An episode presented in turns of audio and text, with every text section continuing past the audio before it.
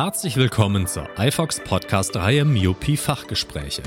Mein Name ist Achim Drucks. Das Myopie-Symposium versammelte einige der deutschlandweit renommiertesten Experten in Berlin. Im Rahmen der Veranstaltung im Spreespeicher produzierte iFox eine Reihe von Interviews zu verschiedenen Aspekten der Myopie, einem der Hot Topics in der internationalen Ophthalmologie. Im ersten Teil der Gesprächsreihe haben wir mit Professor Dr. Gerd Auffahrt vom Universitätsklinikum Heidelberg über die operative Korrektur der Myopie gesprochen. Guten Tag, Herr Professor Auffahrt. Welche Laserverfahren zur Myopiekorrektur gibt es? Ja, also zur Korrektur der Myopie bietet sich natürlich an, den Bereich des Auges zu behandeln, der die stärkste Brechkraft hat. Das ist die Hornhaut. Da können wir am meisten äh, verändern, wenn wir dort ansetzen. Und da gibt es drei Laserverfahren, wenn man es in grobe Gruppen aufteilt. Äh, man kann das auch noch in Kleingruppen unterteilen. Das eine ist die PRK, die quasi komplett oberflächliche Behandlung der Hornhaut. Dann haben wir die LASIK oder die Femtolasik. Und dann haben wir alternative Verfahren wie die SMILE was äh, auf anderen Laserverfahren, dem Femtosekundenlaser basiert. Ziel ist es im Prinzip, die Brechkraft der Hornhaut so zu verändern, dass der, äh, der Myopiebereich und häufig auch kombiniert mit einem Astigmatismus auskorrigiert wird. Für welche Altersgruppen und Dioptrienzahlen sind diese Verfahren besonders geeignet? Gut, wenn wir die Myopie als solches korrigieren, wäre es natürlich gut, wenn der Patient selber noch äh, eine farke Linse hat und noch akkommodieren kann. Das heißt, wir wollen das bei jungen Patienten machen. Sprich, wenn sie äh, das Erwachsenenalter erreicht haben, meistens ist es dann so ab 20, 21, 22. Hier ist das Alter per se nicht das Ausschlaggebende, sondern die Stabilität des Befundes. Und das ist dann meistens erst Anfang 20 der Fall. Wenn wir dann langsam in den Bereich der Alterssichtigkeit hineinkommen, äh, um das 40., 45. Lebensjahr, da werden diese Verfahren dann wiederum eigentlich durch andere Verfahren äh, besser ersetzt. Und äh, wir haben von der KRC, und das ist ja unser Forum oder unsere Kommission in Deutschland, die eine gewisse Qualitätskontrolle hier ausübt, relative Vorgaben. Äh, man spricht allgemein von einer Größenordnung von etwa minus 8 bis maximal minus 10. Da gibt es einen Bereich, empfohlenen Bereich, es gibt einen Grenzbereich und es gibt einen Bereich, der nicht mehr unterstützt wird. Abhängig auch von der Hornhautdicke, weil sie einen gewissen Betrag abtragen und eine gewisse Hornhautrestdicke überbleiben sollte. Also wir reden hier von den jungen, noch akkommodationsfähigen Patienten, maximal bis 8 Dioptrien äh, Kurzsichtigkeit in der Größenordnung. Was sind die wichtigsten Vor- und Nachteile dieser Verfahren? Diese Laserverfahren sind einmal eingeteilt, äh, in die die mit einem Excimer-Laser einen Abtrag machen. Das ist die PRK, die entweder äh, transepithelial oder nach Entfernung des Epithels durchgeführt werden kann. Vorteil ist hier, dass wir von ganz oben anfangen und nicht so stark in die Tiefe eindringen. Also die Abträge sind relativ gering und es verbleibt eine sehr große, nicht behandelte Resthornhaut. Äh, Allerdings äh, wird gelasert in einem Bereich, der besonders aktiv ist und durchaus bei höheren Abträgen auch zu Entzündungsreaktionen oder zum sogenannten Haze-Bildung äh, führen kann. Das LASIK-Verfahren, äh, heutzutage wird eigentlich noch die Femtolasik angewandt. Es gibt noch die Mikrokeratom-unterstützte LASIK-Methoden. Das LASIK-Verfahren geht in tiefere Schichten der Hornhaut. Zwischen 120, 140 Mikrometer tief wird der Flap angelegt und dann wird abgetragen. Großer Vorteil ist hier natürlich die Schmerzfreiheit postoperativ. Während der PAK-Patient doch einige Tage leidet, hat der LASIK-Patient am nächsten Tag schon ein sehr gutes Sehen. Allerdings ist der Abtrag etwas tiefer äh, und hier sind einem dann auch die Begrenzungen, was äh, das Ausmaß der Abtragung angeht. Das äh, Smile-Verfahren oder Relax-Smile-Verfahren hat eine ganz andere Anwendung. Hier wird mit einem Femtosekundenlaser, also nicht mit dem Excimer-Laser, ein Lentikel äh, innerhalb des äh, Hornhautstromas kreiert und entfernt und dadurch diese Brechkraftveränderung herbeigeführt. Das heißt, das Auge wird nicht von außen eröffnet und es ist auch relativ schonend, was die Nerven der Hornhaut angeht. Obwohl Studien gezeigt haben, dass der Effekt nicht so riesengroß ist, zeigt sich aber im Alltag schon, dass etwas geringeren Einfluss auf die Trockenheit des Auges postoperativ entsteht, sodass wiederum das auch nochmal ein Vorteil ist. Und wir haben eine kleinere Wundfläche, weil nicht ein ganzer Flap geschnitten wird, sondern nur äh, ein, ein kleiner Tunnelzugang, äh, um den Lentikel zu entfernen. Für welche Patienten sind Farke-IOLs ganz besonders gut geeignet? Ja, die Farken-IOLs waren ja klassischerweise eingesetzt worden, äh, wo die Laserbehandlungen dann aufhören. Das heißt bei den höhergradigen Kurzsichtigkeiten. Auch hier ist eigentlich klar, dass die Patienten äh, noch mit ihrer eigenen Linse akkommodieren können.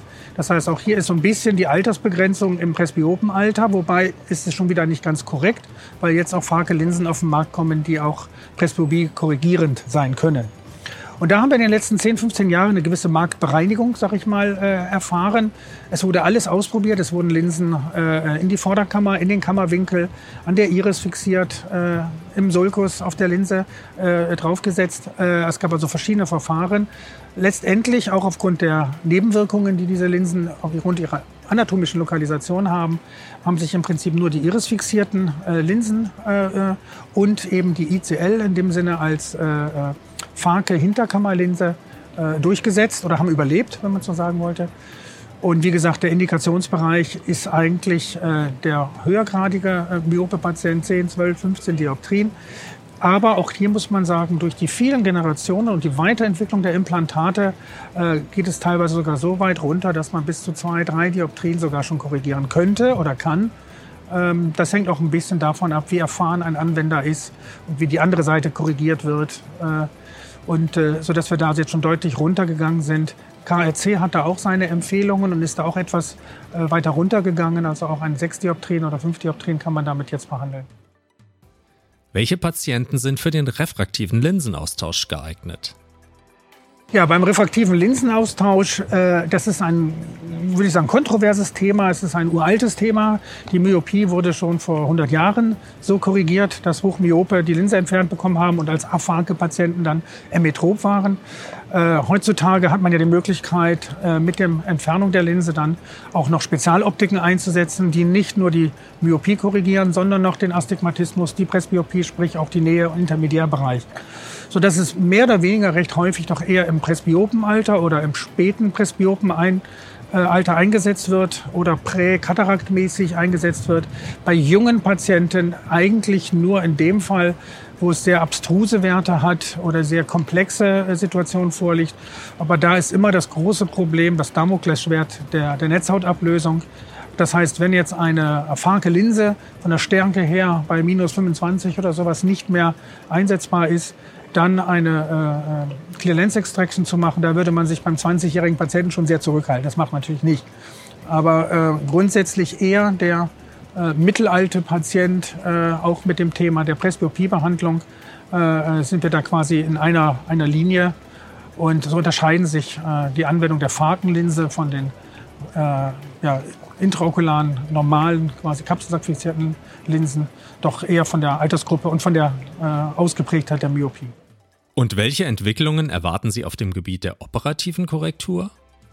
Also wenn man die letzten Jahre beobachtet, äh, sieht man ein, ein Feintuning eigentlich. Also bei den äh, Laserbehandlungen äh, sind die Abträge, die man macht, äh, um, um, was weiß ich, 50, 100 Prozent fast gesunken im äh, Bezug von Gewebe, was, was äh, entfernt wurde.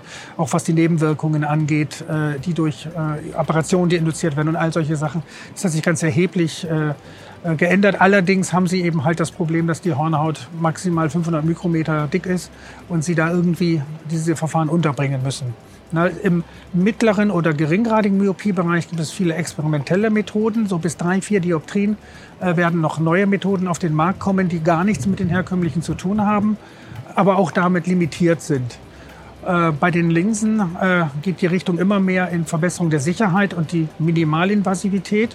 Wir haben gerade bei der Faken-Hinterkammerlinse äh, doch jetzt schon viele Generationen gehabt und das Hauptproblem der Kataraktbildung ist durch verschiedene äh, Modifikationen äh, schon mal wieder erheblich reduziert worden. Also da gibt es auch Feintuning, neue Materialien, auch mehr Hersteller und damit wird sich auch noch einiges tun.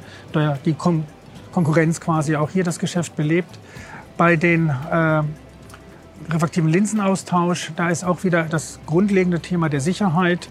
Äh, da haben wir natürlich auch, was die Diagnostik angeht, Möglichkeiten, äh, besser äh, Patienten rauszusuchen, die eventuell ein Problem kriegen können. Da haben wir viel mehr Möglichkeiten diagnostisch als früher, sodass man da gezielter das einsetzen kann. Auch hier haben wir natürlich immer bessere Linsen, gerade was die komplette Korrektur des Sehens angeht, auch was eine Reduzierung der Nebenwirkungen dieser Optiken angeht. Also im Moment wird es wahrscheinlich eher durch Verbesserungen der schon vorhandenen Technologien, dass jetzt ein komplett neues Verfahren, was noch kein Mensch jemals gesehen hat, auf den Markt kommt, ist eher nicht zu erwarten oder zumindest nicht äh, in der Form, dass es eine gewisse Marktreife erreicht. Thema Diagnostik. Welche neuen Möglichkeiten gibt es auf diesem Gebiet? Die hintere Glaskörperabhebung ist ein wichtiger Punkt. Wir müssen gucken, wie ist der Glaskörper, äh, gerade bei den Hochmyopen. Das ist häufig der Ansatzpunkt auch für beginnende Netzhautablösung und solche Geschichten. Ähm, da können wir jetzt mit dem Bildgebungsverfahren einiges machen. Apparationen der Hornhaut, äh, die wir so gar nicht kannten früher oder nicht wussten, wie wir sie messen, äh, können wir heutzutage sehr gut äh, darstellen und entsprechend dann auch unsere Linsen oder unser, unser, auch unser Ablationsprofil bei den entsprechenden äh, Laserverfahren doch sehr genau anpassen. Das sind alles nicht unbedingt Veränderungen, die jetzt der normale Augenarzt im Alltag merkt, aber die eben halt die Verfahren immer sicherer machen und auf der anderen Seite das Indikationsprofil ausweitet. Ja, das heißt, wir werden dann Leute operieren können, die wir früher nicht operiert hätten. Aber wir würden auch bestimmte Leute, die wir früher, sagen wir mal, ahnungslos operiert haben, eben halt nicht operieren. Auf welchen Feldern der Myopieforschung erwarten Sie in den nächsten Jahren die wichtigsten neuen Erkenntnisse? Also ich denke, dass das Wichtigste bei der Myopieforschung halt die Prävention der, der äh, Myopieentwicklung äh, ist. Und äh, das hat jetzt einen riesigen Aufschwung gekriegt. Ne? Nicht nur dadurch, dass gerade in Asien äh, die entsprechenden Länder da mit, mit wirklich viel Geld und viel äh, Wissen rangehen.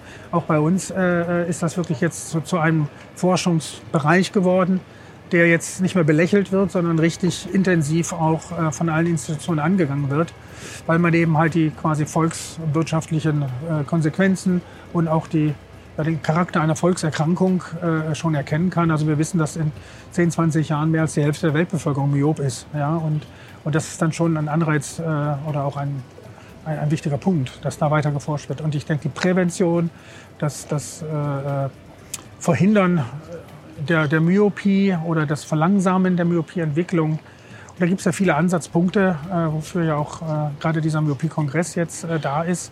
das ist also ganz interessant, denke ich. Herzlichen Dank für dieses spannende und informative Gespräch. Freuen Sie sich auf die nächsten Teile der Myopie-Fachgespräche demnächst hier bei iFox.